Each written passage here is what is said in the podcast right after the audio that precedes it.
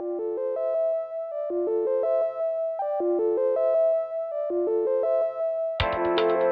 ーシャルヒアリングレコーズナビゲーターのマルチコルヘイトとフリーワークス滝沢です。シーズン2に入りまして、えーデジタルリアルを、えーテーマに、えーお話をお聞きしております。えー今回が第10回目になりますかね、シーズン2の。はい、ラストですね、シーズン2の。ラストですね。はい。ですね。はい。なので、えー気合い入れていこうかなと思うんですが、えー滝沢さん、あのーえーと世の中は、えーオリンピックで、うん、あの盛り上がってきておりますもうが、うんですね。はい。うん、そろそろ代表選手の方も日本に入ってきてっていう噂とかあニュースも、えー聞いている中なんですが、何か最近、えーホットなニュースはございますでしょうか？うんうんうんちょうど昨日ですね、サッカーの日本代表対ジャマイカ代表が中止になったんですよね。ジャマイカ、うん。そうそう、昨日あったんですけど、ジャマイカ代表来れなくなってしまって、コロナのなんか対応、うん陰性のなんか証明が取れ間に合わなかったみたいで、で急遽日本代表 A 代 A 代表 VS アンダー24ってオリンピックの、うん。えー代表が対戦するってですね、うん。これはなかなか今までになかった対戦カードで、これはなんかコロナ禍の中、なんかみんなこうバタバタ対応して、はい。なんかコロナが発生して中止になりましたみたいな、突然中止みたいなことが多い中で、これはなかなか粋な計らいをしてくれたなって思いましたうね。じゃあこれは歴史上初の対戦であると。そうですね、うん、初みたいですね。そうなんだそれこれよ,、ね、あのよくやったなというところもあるんですけど、これね、誰が判断したんでしょうね。うん、ね、なかなかやっぱこれ、うんトップがやるぞって言わないとなかなか決まらないと思うので、こういうリーダーシップが求められてるなっていうのは、うん改めて思いますよね。えーということで、えーシーズン2デジタルリアルをテーマに、えーと進めております、えー第10回目の、えーとゲストの方をお呼びしたいと思います。佐々木達郎建建築設計事務所、えー建築家デザイナーの佐々木達郎さんに本日はお越しいただいております。佐々木さんよろしくお願いします。よろしくお願いします。では、あの自己紹介をお願いできますでしょうか？はい。えっ、と、まあ、建築家の佐々木達郎と申します。で、えっ、と、私はですね、えー、と主に、まあ、住宅の設計とかですね、あと、ホテルの仕事が多くて、あの、主にあの星野リゾートの、えーとうんホテルの設計をよくさせていただいています。で、まああとはですね、えーとまあ、いろんな仕事をするんですけれども、もともと、あの、滝沢さんと同じ大学で、えーとうんデザイン、工業デザイン学科っていうところ出身なので、まあ、建築学科出てないんですね。なので、あのまあ、大きな建築を作るというよりは、まあ、ある種こう、出来事を作っていくようなことに興味があるので、うん。あの少しうんあのいわゆる建築家の方々とは違うこう立ち位置で仕事できればなと思って、まだやっております。それでいうと、住宅を中心にやられているということなんですでもですね、まあ、最初はあの住宅が多かったんですけども、か。はい。今はほとんどあの星野リリゾートさんの仕事が多くて、まあ、ホテルの設計が、まあ、専門かなとうんうん。なるほど。ホテル、住宅ということですね。うん。えまあ、前ですねあの、独立する前の事務所があの、はい星野屋さんをやっていたので、まあ、その仕事をいくつかあのチーフデザイナーでやらせてもらったんですね。うん。でその、まあ、流れもあってというか、まあ、独立した後あの、まあ新しいあの新ブランドを立ち上げるっていう話の中で、まあ、お声掛けいただいて、うんあのオモシリーズっていうのと Web シリーズっていう、まあはいあのカジュアルブランドを作るっていうことで、うんまあ、参加させてもらったっていうのがスタートです。そうなんですね。はいこの間、あの、実は髪を大塚に切りに行ってるんですよ。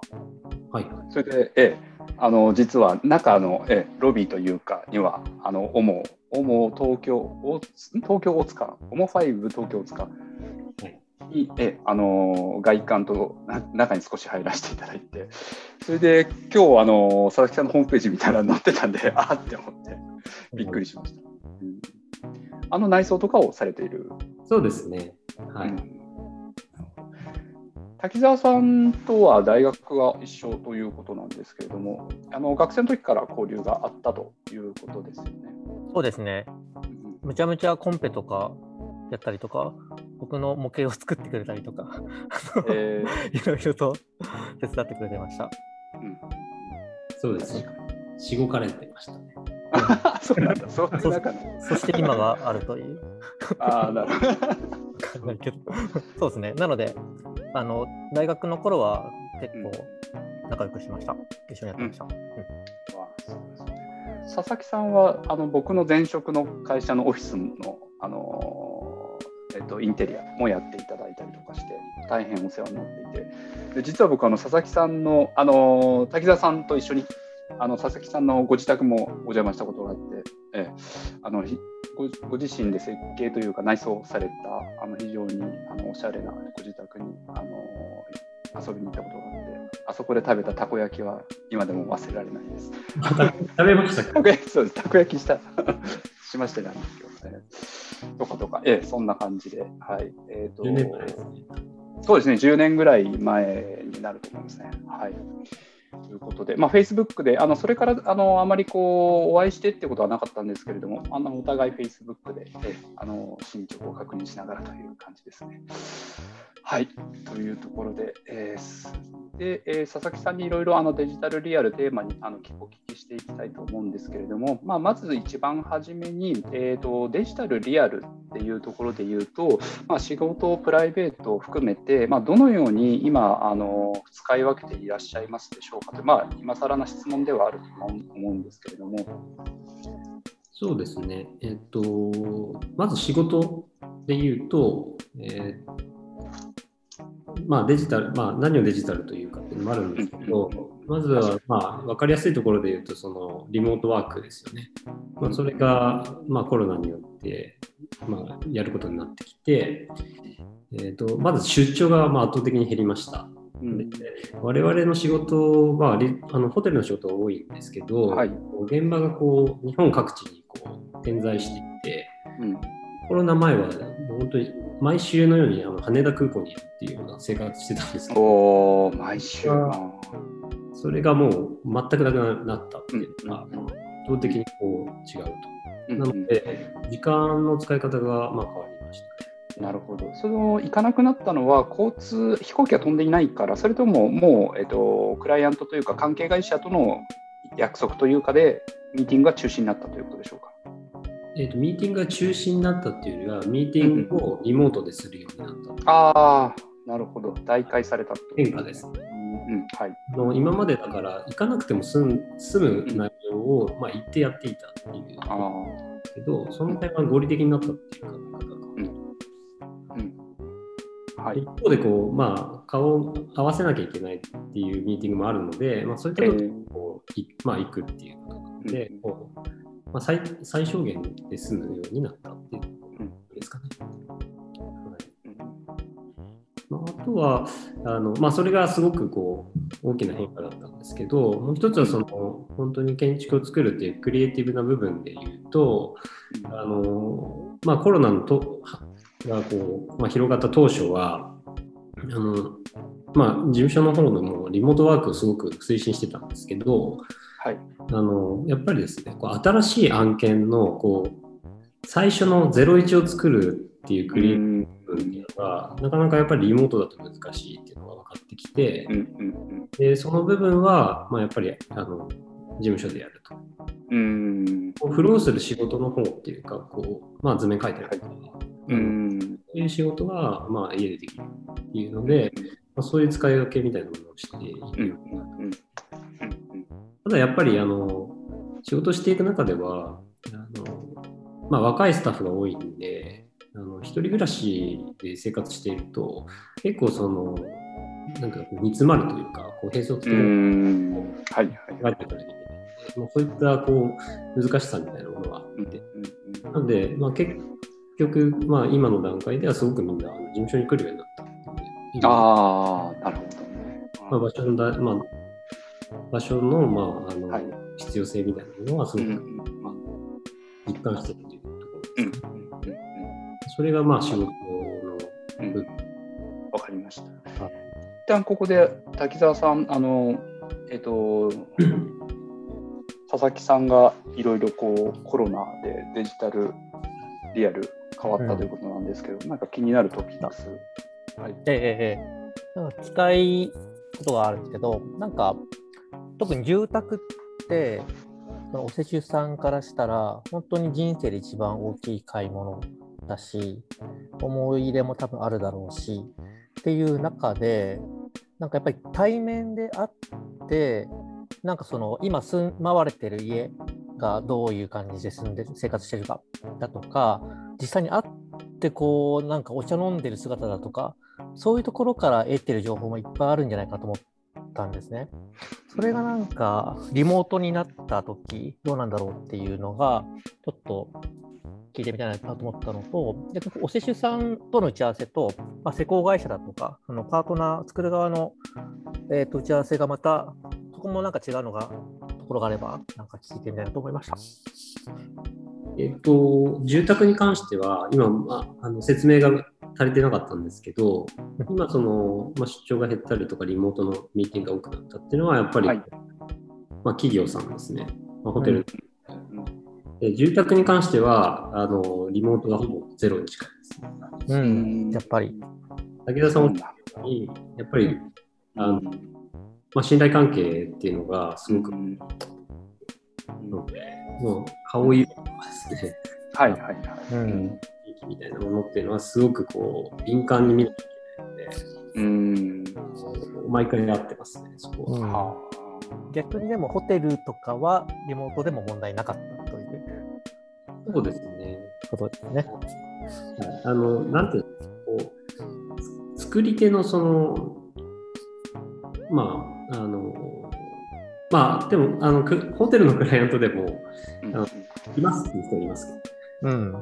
うん人によるという感じですけど、うんうん直接会ってっていう方がですよね。うん。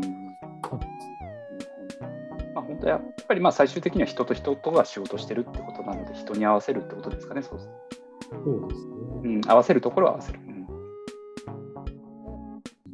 そのデジタルリアルの話で、今、そのミーティングの話に終始してしまったんですけど、まあ、作る部分で言うと、そのデジタル化うんが、あの、すごいまあ今10年、20年、あ10年くらいやってきたんですけど、その中でだいぶ、まあ、変化してるっていうのがあって、それはコロナ関係なく、はい。テクノロジーがこう進化することで、ものづくりがっていうのは、あのすごくあの出てきてますね。えー具体的に建築業界ではどういうテクノロジーが導入されてきてるんでしょうか？まず、あのうちの会社でも導入してるんですけど、ビム、はい。あのビム、BIM っていうん。っていうソフトがあるんですけど、はい。これはあの、まあ、今までこう手書きで作ってきた、作ってた時代があって、それはが 3D の CAD っていうものになって、えー、はい。3D で考えていくこうビルっていう、あのえーでそっちの、あの、まあ、まあ、キャまあ、CAD の種類なんですけど、その、はいまあ、あのソフトを使うようになって、はい。もうだいぶ変わってくるかなっていう感じがあります。あそうですね、あ。大学はい、どうぞ。大学でもあのもうそういう教育が始まっていて、うんうん今、千葉工業大学の非常勤やってるんですけど、はい。でもあのもう 2D の CAD じゃなくて 3D であの考え始めるっていう形が始まって。 building information modeling っていうやつですかね、今調べてみたんですけど。そうです。あなるほど。滝沢さんが学生の頃は CAD を勉強されてましたか？そうですね、CAD、どのぐらいかな？大学2年生、3年生の時 CAD 使ってたっけ？うん 使ってたか。ちょうどぐらいですかね。ベクターワークスとかをみんな入れて、逆に手書き、自分の場合、大学1、2年生、2年生ぐらいまで手書きでやってた気はします、課題は。でも3年生ぐらいからも CAD に完全にこうしてたかな。そんな感じですね。でも BIM は全く触れてない、重なってないので、そこがなんかどう変わったのかって興味ありますけどね、うん建物、空間、建築の立ち上がり方というか、考え方みたいのがだいぶ変わるんだろうなっていうのは思いますね。逆になんか模型とかが作らなくなるんですか？そうです試練ボードの模型みたいな。あの多分模型、そうですね。まあ、学生で言うと、もう模型が全く設計課題で出てこないっていう、マジか。それは衝撃的ですね。はいはい。あのす特ごい。まあ、建築学科はちゃんとあの作ってると思うんですけど、うん。必要ないところがあるっていうところですかね。うん。うんまず設計の、えー、と建築が僕ちょっと素人なのであれなんですけど建築の、えー、と工程としてまずは平面図の、えー平面図を起こします。その後にそれに沿って、えーえー滝沢さんが先ほどおっしゃってたスチレンボードっていうのはほ発泡スチロールみたいな白いものですよね。もので立体物に起こすっていうことですかね。それが当時当時は、えー、と手でやっていたと。うんそその後に、えー、と本当の施工に入っていくわけですかね。ちょっと早いですか？あれ違う？ちょっとあのせ従来の工程とそのビームを使ったところによって何が省略されたのかちょっと分かんなかったので。えっ、と、まあ、検討段階の話と、はい。まあ、その作り手に渡す情報をどういうふうに出すかっていう、こう、うん。あったんですけど、はい。形を決めるフェーズの話で言うと、ええ。っとまずその、ビームってこう 3D モデリングであのスタディができるので、ーうんうん。そのまあ、変な形を作ってで、それをどう作るかっていうのを考えていくっていう。うん。一うん。平面図、立面図、断面図っていう、はいあの 2D の図面を描いて、それがどう立体化するか。あこれが逆なんですあだから失敗も結構逆に例えば、ザハ・ハディって、あの、はい。はい。本を作った人の世あの宇宙戦艦みたいなえあのものをよあのすごい作られてる方ですよね。あれを 2D で考えようとするとできないそれを 3D でこう立体、形から入って、それをどう作るか考えていくと分かりやすい。なるほど。そうすると CAD から BIM に時代が変わったことによってザハハディトザハハディトみたいなものが作りやすくなったというような判断は間違ってないですかね？うん作りやすくはなってると。ああ。形を作ってみてそれを設計図に落としていけるっていうことですもんね。うん。なので、その作図が圧倒的に楽になるっていう。うん。要するにモデリングしたものがもうすでにこう図面化されるデータになっている。はいはいはいはい。え、それなんか、あれじゃないですか、僕、建築のその構造とかそういうの全くわからないですけど、もしかしたらそういうの分かんなくて、こういう形がいいなって思ったら、もしかしたらできちゃうんですかね、そうすると、ビームは。そうですね。まあ学生の課題を見てると、その構造が成立してないなとか、あがあ、そこは、うん。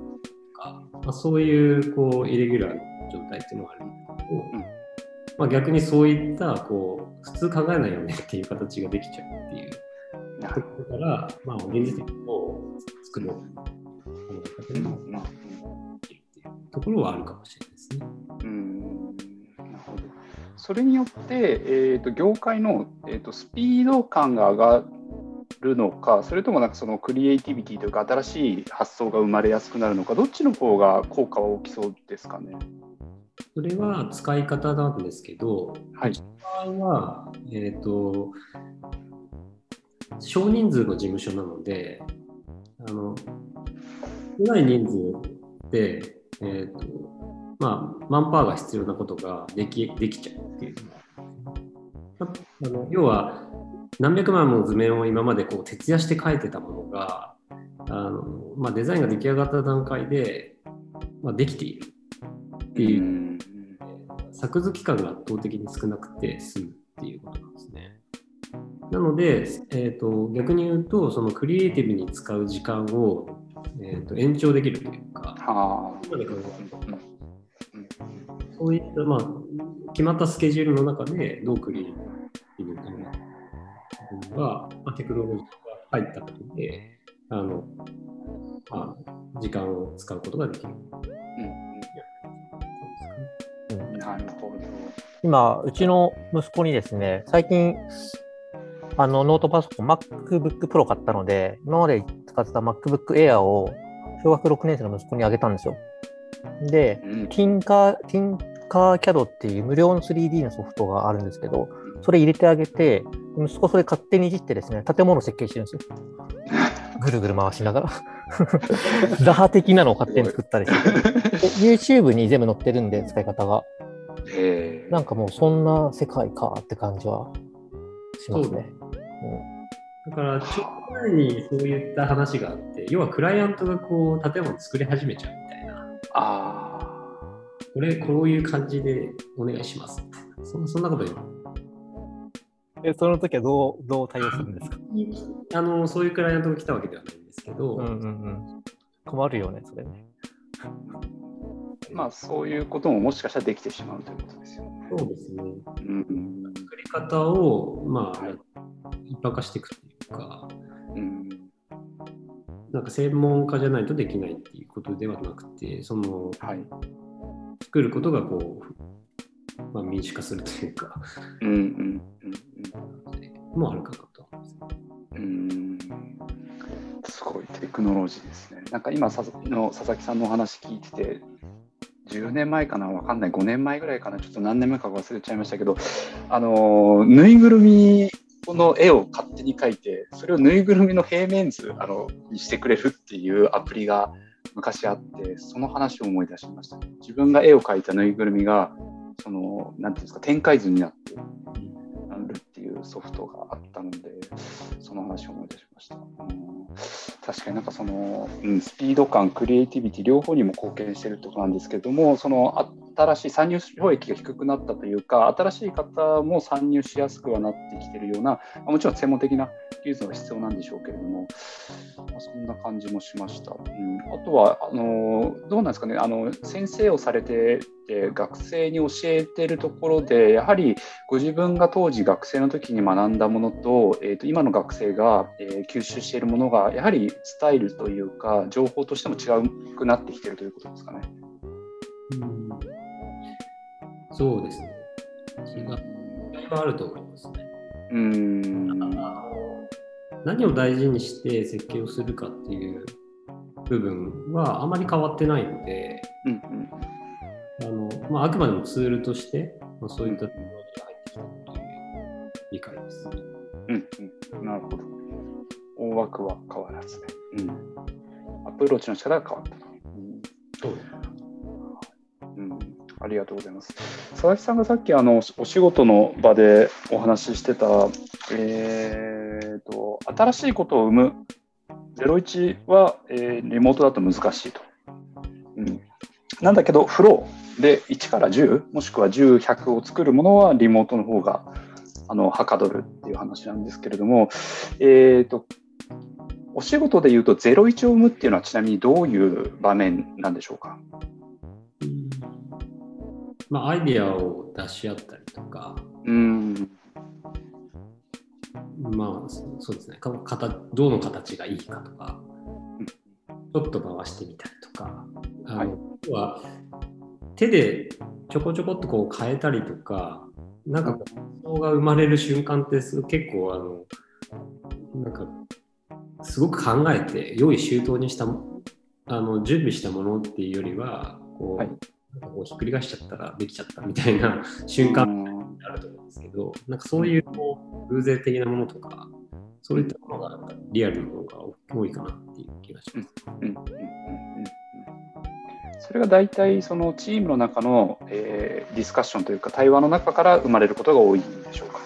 そうですね。うんまあ、一人で悶々と考えるというか、うんうんうん担当者まあ、担当者とこうディスカッションしながら、あのスケッチ書きながらっていうとこうんろで、えちょっと違いがあるというか、もうここう書きたいんだけどっていうのがリーモートうん。で、あこうインタラクティブなこうスピードが違うんだと思うんですよ。ね。ー。うんなるほどね。うんなんか自分の場合とかは結構じぐっと自分で考えてしまう、まあ、ほぼ僕僕一人でやってるのであれなんですけど、ぐっと一人で考えて、考えたものを、えーと、チームの人に見てもらって意見を聞くみたいなことなんですけれども、そういう、なんていうんですもちろん一人で考える時もあるわけですよね。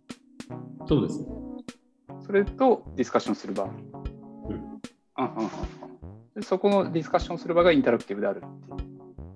そうですね。うんうん、あのチームでものを作っていくのでその、うんうん、自分の方から伝えなきゃいけないじゃないですか。ああ、うん。この、なんていうの、こう、絵に描けないものとか、うん、言葉とか。っていうのまあ、言葉はまあ伝える伝わるのかもしれないですけどね、リモート。ただ、なんか熱量みたいなものはちょっとなかなか難しかったりとか。確かに。うん、確かに。そうです。逆にフローなものというのが、えー、何か一人で没頭して作業するような作業ですかね、そうすると。そうですね。うん、決まったものを形にしていくっていうか、こう、通過していったりとか、打ち合わせの後の、うん、なんこう議事録書いたりとか、ね、うん。うん。うん。うん、仕事はあるんですけど、うん。うん、一人でできるっていうか、うんということですね。うん、なるほど。じゃあ、うまく使い分けるようになってきたということですね。リアルとデジタル。うん。わ、かりました。えー、そうしましたら、あの今、お仕事のお話があったと思うんですけど、えーと、プライベートなお話ではどうでしょう、デジタルリアル。そうですね。そううんそうですね。まあ、あの プライベートだと、あの私、北海道なんで、あ、はい、そうですね、北海道出身で。まあ、両親と会うのがリモートですね。で、子供と合わせるっていうのがリモートで。ああ、今もそうですね。あ、あ今、あえっ、ー、と過去、昔からということですか？あ実は昔からやっていたんです。へえー、あ、そういうこと。なるほど。で、子供が小さい時に、はいはい、折り紙教室やってもらったりとか、あの北海道にいる、まあ、おばあちゃんですよね。うんうん、おばあちゃんと、まあ、自分の息子とか、コミュニケーションさせるっていうところ、うんうん、あのある一定の時間それをややってもらってたりとか、えー、ができちゃったっていうか。で、その、仕事してるっていうような、まあそういう感もあります、ね。コロナの時は、まあ余計にあったんですけど、うんうんうんまあ、そういうことは実はあの前からやっていたっていう感じで、遠方に住んでデジタルネあデジタルネイティブです。えー、滝沢さんはやってました？ああ、うちは、はい、まだ電話ですね。ああ、電話ね。うん。うん。なんか向こう側がリテラシーが追いついてない感じですね。ズームとかリモートとか。なので LINE のビデオ通話とかぐらいですかね。確かに確かに。LINE のビデオ通話市民権得た感じありますよね。皆さん使ってますよね。うん。なるほどね。はい。プライベートね。すごい、もともと使ってた。そんな、じゃあ、あの大差変わってない、変わってないというか、別にコロナになったからとかいうわけではなく、もともと使われたということで。で、あの、ふわっとした質問なんですけど、デジタルリアルについて、あのどのように感じていますかという質問です。そうですね。ちょっと今まで、あの、まあ、作る、作る場所、作るところの話をしてたんですけど、まあ、作ったものとか、うん、したいなと思ったんですけど、はい。なんだろうな、まあ、例えばホテルとかそういったものを作るときにデジタルとリアルっていうのがどういうふうに、まあ、影響してくるのかっていうところです。うん、今すごく世の中的にこう感じているのが、はい。うんまあ、リアルな空間、まあ、建築を作っているので、リアルな空間を作ってるんですけど、まあ、それとこうデジタルがどういうふうにっていうところですよね。なんかまあその辺があの今思ってるのがすごくこう、なんていうんですかね、こう弱いこうつながりみたいなものの価値ってすごく出てきていて、っていうのは、えっ、と、なんて言えばいいのかな。例えばラーメン屋さん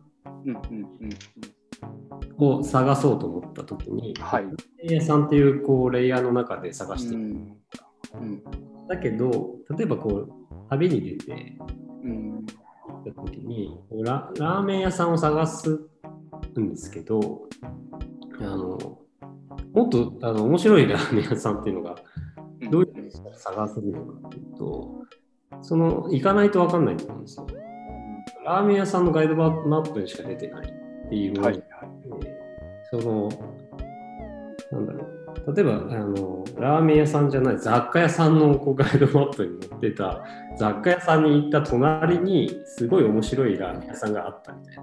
ただそのラーメン屋さんは、あの、なんだろう、こう、広告もできず、デジタルネイティブでもなく、うんあの密かになっているみたいなあのつながりってあるじゃないですか。うんはいはいそれって多分地域にあったりするんですよね、そのローカルの。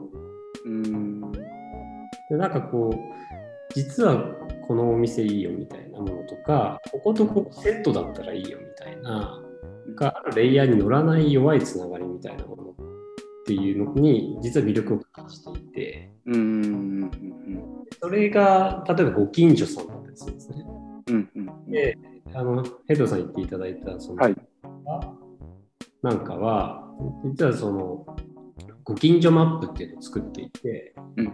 ホテルの、えー、とこうエリア周辺ですね、50歩ぐらいで歩ける範囲の魅力、うん。要はそのホテルの魅力にして。いる。うん。うん。でそれっていうのは、その近所のつながりであったりとか、その中の魅力みたいなものっていうのが、ガイドマップには載ってなくて、うん。けどその近所っていうレイヤーに載せた瞬間に全部がこうなんか輝き出すみたいなものでそういう魅力をこう発信していこうっていうのがあの、うん。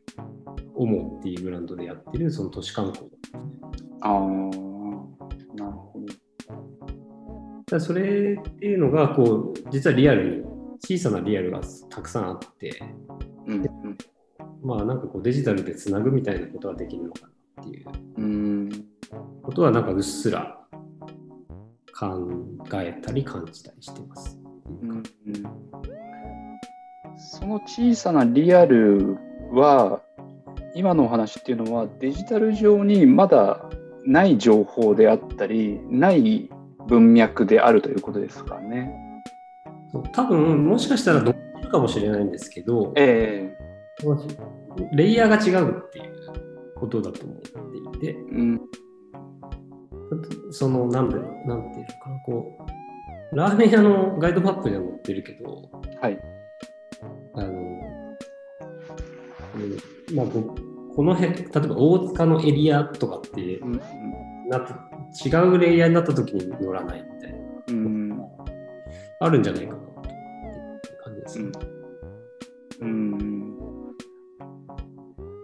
周辺歩いて出会えるものが載っているマップ。なんか地域の話と近いんですかね。滝沢さん今のお話どう思われます？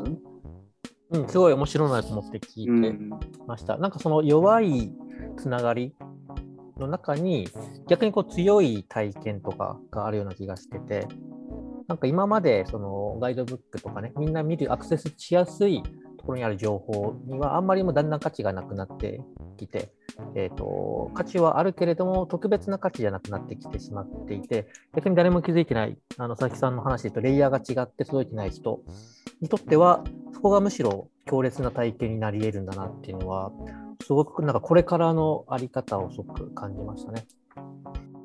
もも大塚でしたっけ？あの、ホテルの人が近くのお店を紹介してくれて、一緒に案内してくれるみたいなサービスをやってるんでしたっけ？オモレンジャーっていう、レンジャー。ホテルスタッフがこううんゲスト連れてってくる。なんかそれはまさにこう弱いつながりだとか、レイヤーが違う情報を届けてるっていうのはすごく面白いなと思ったし、なんか体験してみたいなと思いますよね。そうですね。なんか僕らが、なんていうかこう、新しい価値を生み出すっていう時に、なんかその、うん既存にあるこうネットの情報みたいなものの、なんか外側にあるものをなんかこう探していきたいなと思ってて、うんでそれをあのまたデジタル化すればいいと思うんですね。うん違う、まあ、レイヤーというか、もう。うん。うん。まあ、探すのがなんかこうそ面白いのかなと思ってるんうんですよ。うん。で多分なんかこれこれが好きっていうものって多分まあ100人いたら100個あって。はい。なんかそういったものがこうたくさんデジタルがあることであのうまく形になってくるんじゃないかなと思ってっていう。うんなんか、もしかしたら最近の若い学生とかは、Google で検索するんじゃなくて、Instagram で検索して、それの写真で見てお店選んだりとか、どこ行くかみたいなのを決めてるみたいなんですね。なんかそれは近いかもしれないですね。Google に載ってる情報はもうみんな言ってるから、そこに行っても映えなくて、みたいな、うんうんうんうんそういう価値観はあるかも。分かりやすくするとうんあの土浦にはい。Web5 土浦ってホテル作ったんですけど、はい。それはあの自転車と泊まるっていうのがコンセプトで、うんうんうんサイクリングホテルなんですよ。で、あの、今までその、なんていうんですかね、ホテルって別に自転車と一緒に泊まるっていう概念だったじゃないですか。うん。うん。なんだけど、あの、土浦に行きたい人って探すとそんなにいないと思うんですけど、こう自転車好きな人っていうふうに探すといっぱいいると。うんはいはい。自転車好きな人っていうあのくくりにすると、うん好きの人が行きたいホテルっていうのは実はあんまりなくて、うん。ニーズがこう生まれてくるというか、うんうんうんいいですね。うんなんか、ぜひ、猫と一緒に寝れるホテルを作ってほしいですね。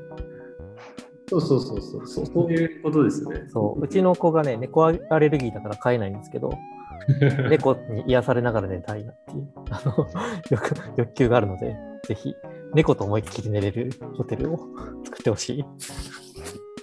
そうですね。なんかそういう人って多分あ集めるとたくさんいると思うんですけど、うんうんガイドガイドマップにはなかなか載ってこないっていうか、まあ多分ないから、うん。うん。うん。そうデジタルでつながるっていうか、例えばインスタでそう猫好きみたいなこうくくりっていうかこうグループみたいなのがわーっとこう拡散すると、うん。そこにこう人って来るんですよ。うん。そうそのここにし。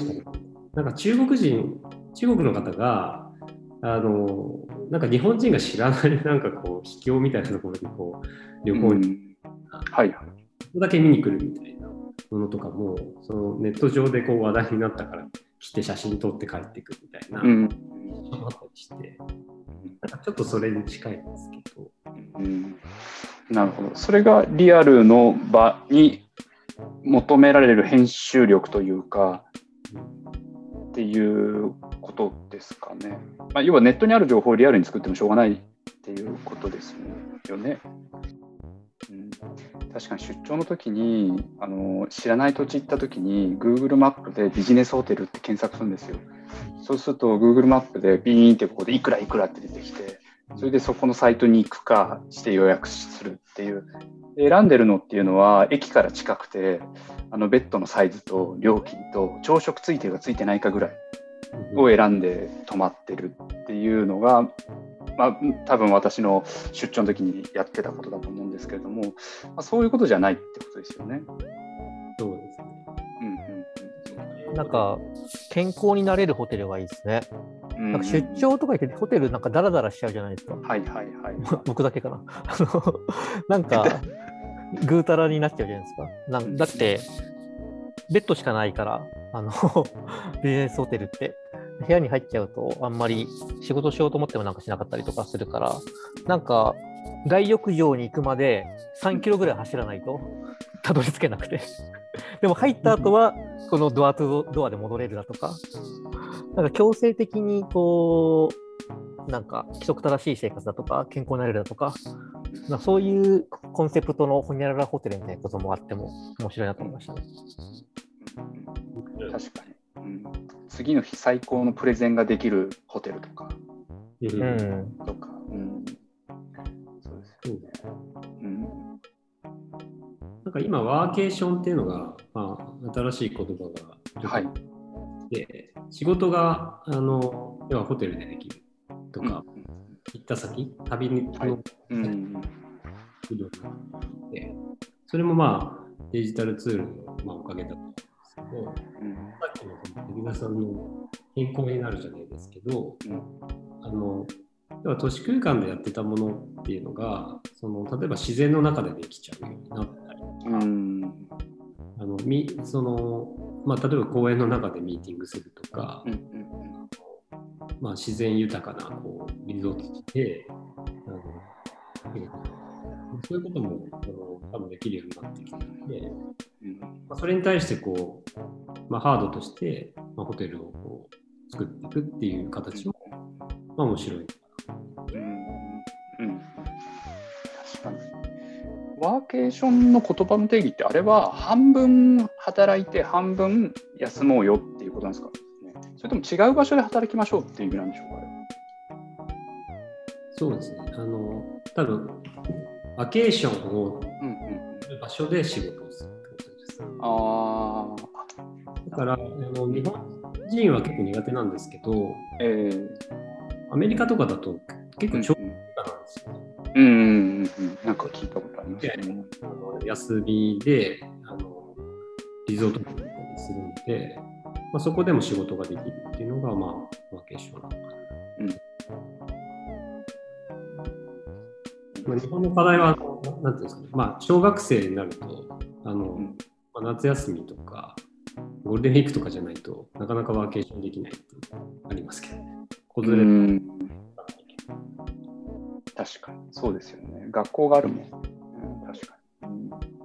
ワーケーション、確かにワーケーション人口、あのよく SNS とかでワーケーションしに来たとかっていう投稿はよく見てますね。皆さんのホテルの新しい使い方、リゾート地の新しい使い方なんですかね。うん、滝沢さんもあのワーケーションというか、えーと、働く場所をたまに変えてやらっしゃると思うんですけれども、やっぱりリフレッシュしながら仕事するのはいいものでしょうか？ちょうどあのお仕事で葉山の古民家を使ったワーケーションプログラムを作るっていうのをやってたんですね。まあ、その時に葉山に行って仕事をしてたんですけれども、なかなかね、だらけちゃうんですよね。リラックスしすぎて。あのあのせっかくだから海がの近いところ海が見える部屋にしたんですよそうするとやっぱ海見ちゃうんですよね。だからぼーっとしちゃったりとか海行きたくなっちゃうんで全然仕事がはかどんないっていうのがあったんですけどでもリラックスはできますよね。だからリラックスしていつもと違うモードで考えるだとかボケーとするだとか、はいはい、いつもと違うモードでなんか自分の時間作るとか発想するとかっていうのがなんか向いてるのかなってうんうん、だらけがちの自分にはそれは感じましたね。うん、うん。なんかそうですね。あの、え場所が変わって仕事できることはすごいあのいいことだと思うんですがやっぱりあの使い方を誰か教えてあげるといいかもしれないですね。さっきあの佐々木さんがおっしゃってた、やっぱりこの01を考えるときは、まあ、みんなでやろうよっていうところの場を使おうとか、あと、フローの集中したいところは、じゃあ、あのワーケーション使ってやってとか、なんかそういう指針をしてくれる人がいたらいいですよね。うん、はい、いいかもしれないですね。はい、ということで、名物コーナーの壁打ちラジオのコーナーに入っていきたいと思います。滝沢ヘイトがですね、プランナー滝沢ヘイトが、えー、ゲストの方の、えー、テーマについて、えー、何かしらアイディアを出すというコーナーでございます。えー、それでは佐々木さん、あの本日のテーマをいただけますでしょうか？自分の悩みっていうわけではないんですけど、建築の設計をしているわけではないお二人に、それから、まあ、リアルな空間、まあ、建築空間とか、まあ、そういった空間に求めるものっていうのは、まあ、どういったものを作っていくと面白いと思っているかっていうのをアイデアを聞きたいっていう感じですかね。滝沢さん、どう進めますか？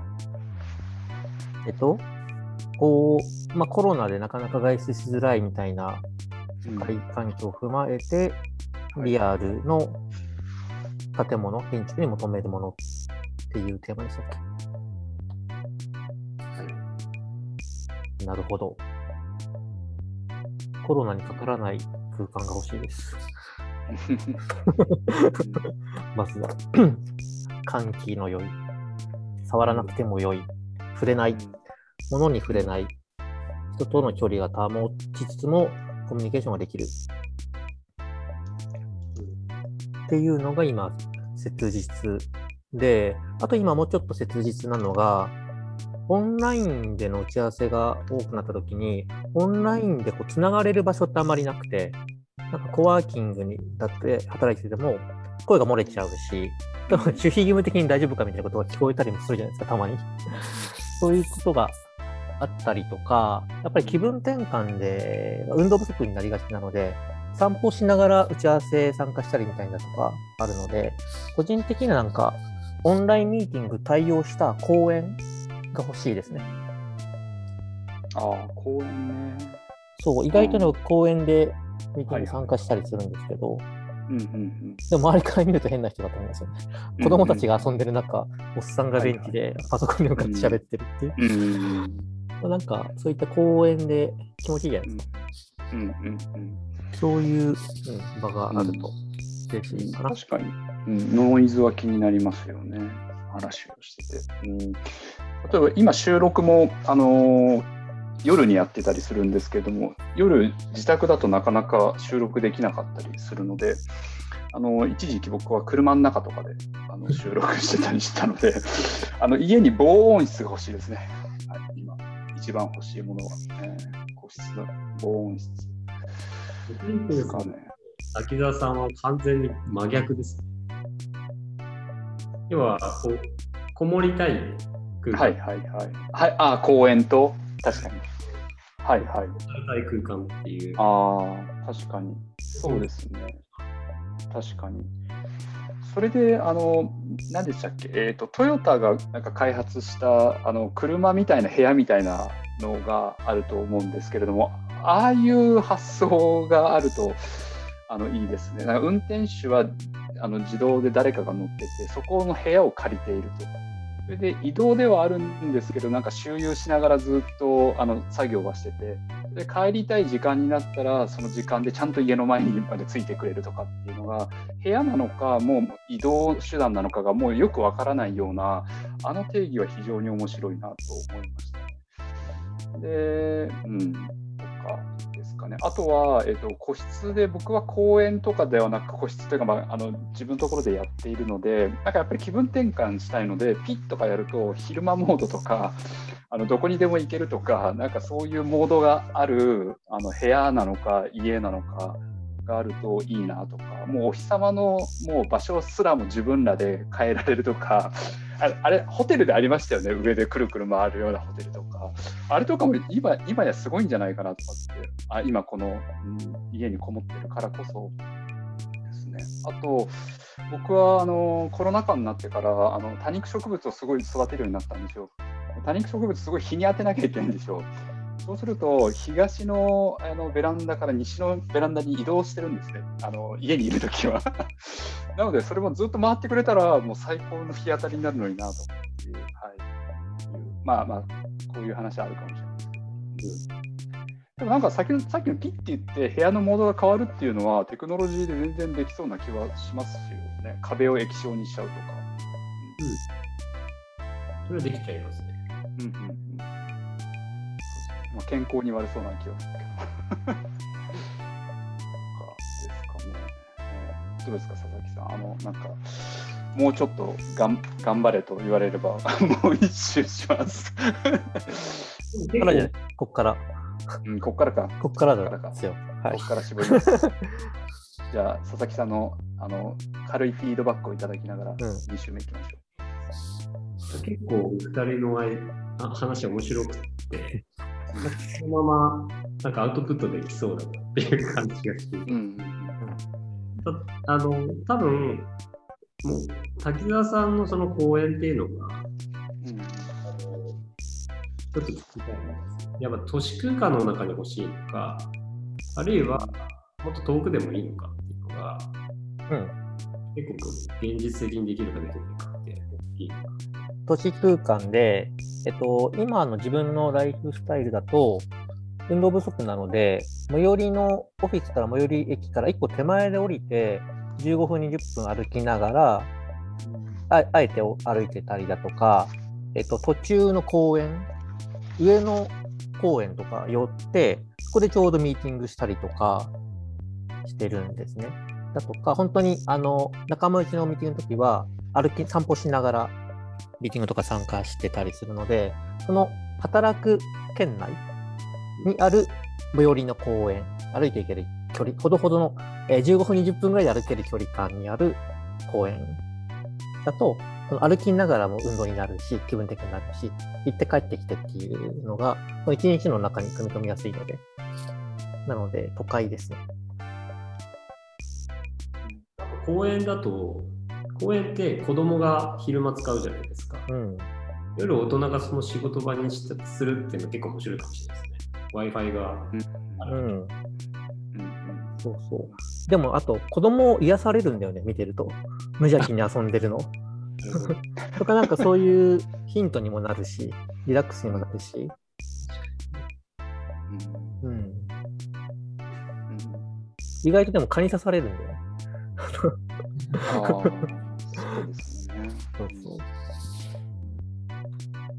あと、意外とこう、ミーティングに参加してる他の人が、あ、外なんですね、みたいな会話が生まれるんですよね、最初に。それもそれでよく気づかれない。ああ気づかれる。あ気づくあ気づかれる。うんうんうんそうそう、実は公園でみたいに言うと、うんうんうんそこはそれで人も盛り上がりするはいするんではいはいはい、。うんそういうのも楽しいしね。うんうん車の話は結構面白いなと思いましたね。空間が動くっていうのは結うん構なんかデジタル的というか。はいはい。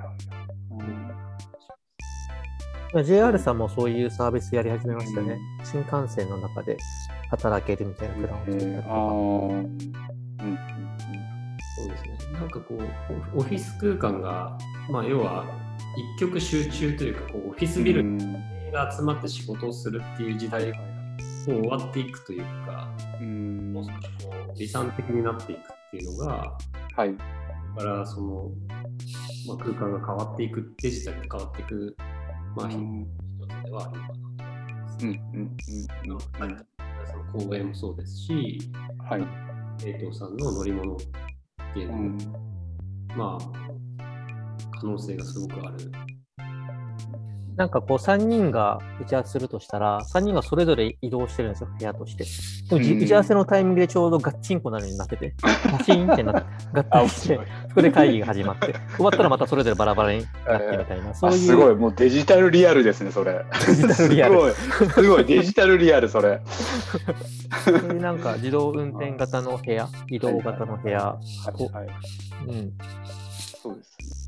なんかそのコロナを意識して例えばガッチャンコした時にガラス越しになってるんですよ。お互いは触れ合わないようになってて。なんですけどおそらく Zoom で話すよりもコミュニケーション取れそうな気がしますよね。見えるからね、リアルでね。見えるし、うん。おそらくその場をなんか体験してるというか、うん、感じは出てる、でもなんかその辺はあれですよね結構話は実際進んでたりはするんですよねそういう道路インフラをあの居住スペースというかそういう有効活用しようみたいな話は。うん。なんかオリパラで万博かな、なんかドローンで人を、ね運ぶみたいなことのああそうなんですね。話が現実的にななりそうですし。うんなんか結構そのキャンピングカー的な車も非常に売れてるっていう噂を聞きましたテイホームになってるので、同じ場所にいたくないっていう欲求がみんな溜まってる気がするので、移動したいっていうニーズはあるかもしれないですね。うんとどまっていたくないっていう。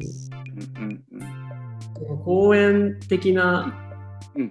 空間に、その、モビリティというか、その、こう、ん。動ける箱が、こう、なんか動き回ってるみたいな、うんうんうんうん。行った場所みたいなものって結構面白いのかなと、ちょっと思いました。うん、公園に、うん、動き回っているモビリティがある。うん、確かに。うん。だからなんかそれこそタクシーみたいな感覚でね、使えたらいいなと思いますね。なんか賃貸って借りるのってなんか2年契約ですごいお金もかかるし、大変なんですけど、なんかね、もっと1日とか1時間とかで部屋が借りれるような、まあそれがまあシェアはん、えー、とシェアハウスとかか、うん、そういうことなのかもしれないんですけど、うん、そういうものがもっとオープンなものになったら面白いですね。そうですね、その辺も多分法律で決まっていて、ああ、法律この賃貸って2年から始まるじゃないですか。か。はいはいはい。だけど、その時間軸考えると、そこら辺もその泊まると暮らすって何が違うのっていうところ、うん。法的に決まってるだけで、うん2週間そのそのそのホテルで暮らすのか、うんうん2年経ったらその住むか、どどっから、うんうんどっから泊まってるっていうのかっていうのが、なんとなくその法律で決まってるだけで、実はその日数とかではないんですね。そうですね。ああ、へえ。法律で定義されてる。うんなんかその公園と移動っていう話だと、なんかホテル、これから生活するホテルに公園的な場を作る。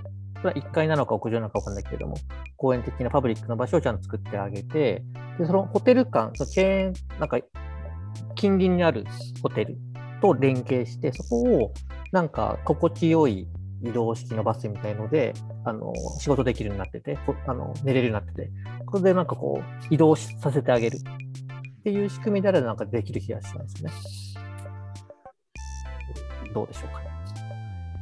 そうですね、僕のテーマでもあるんですけど、そのホテル設計する上で、そのパブリックスペースをあの、まあ、公共に開いていきたいっていうのが、ちょっとテーマでもあって、うん。いろんな人がそこのパブリックスペースを使うことで、まあ、お互いが、まあ、相乗効果があるっていうのが、まあ、いい状態かなと思っていて、大塚のオモをやった時に、まさにそれを考えてたんですけど、あのヨーロッパのホテルとかだと、あのホテルのこう1階の、まあ、パブリックスペースが、まあ、夜になると賑わるんです。うん。うんお酒を飲みながらこううん。話してあるいはアメリカだとルーフトップバーっていうのがあって、あの屋上に夜になるとみんな食べに来うる。んのが文化としてあるっていうところなんですけど日本の場合あのそのオモファイルを作った時はビジネスホテルしかなかったんですね。あとはそのシティホテルのこう少しこうラグジュアリーで敷居の高いラウンジ。うんあるだけで、その街の人がこう自由に使えるような空間ではなかった。うん。それをやっぱりパブリックにこう開いていくっていうことうん。を、あの自分はやらなきゃいけないのかなっていうふうに。うん。うん。うん。うん。なので、まあ、それがさらにこう動き回るみたいなアイディアっていうのは、うん。うん。うん。さらなる展開っていう感じです。あとは、サウナですね、やっぱりね。サウナがあるとビジネスマン今集まってくるんで、サウナを公開するだとか、サウナで移動するとかね。あの 移動型サウナ。そう裸で飛び乗れんすよ、誰でもその移動式サウナ。そんなん欲しいですけどね。できるかもしれないですね。うんサウナサウナ今流行ってんで、そうんのコミュニティにサウナがあればいいんじゃないかっていう。うんうんぐらいうん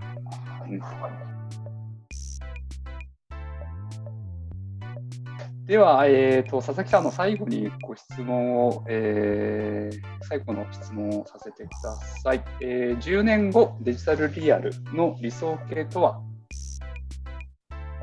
？10年後は、はい。そうですね、なんかリアルとデジタルを考えたときに、まあ、例えばリアルが集合で、はいデジタルがまあ離散って考えると、何かする場所っていうものがすごくこうフレキシブルになるというかこういろんな場所で何をしてても成立するような都市空間っていうのができると面白いんじゃないかなと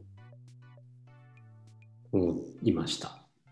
それがまあデジタルっていうテクノロジーを使うことで成立するというか、まあまあ、今の例えば自分の家のマンションとかで仕事をしていてもいいし、オフィスで仕事をしていてもいいし、公園で仕事をしていてもいいし、いろんなとこで別に仕事をしてもいいいいじゃないっていう状況が、まあなんかテクノロジーを使うことで、あの、まあ、可能になるっていう、なんかそういった未来が来てるんじゃないかなっていう気がします。はい、ありがとうございます。えー、本日は、えー、佐々木達郎建設設計建築家デザイナーの佐々木達郎さんにお越しいただきました。本日はありがとうございました。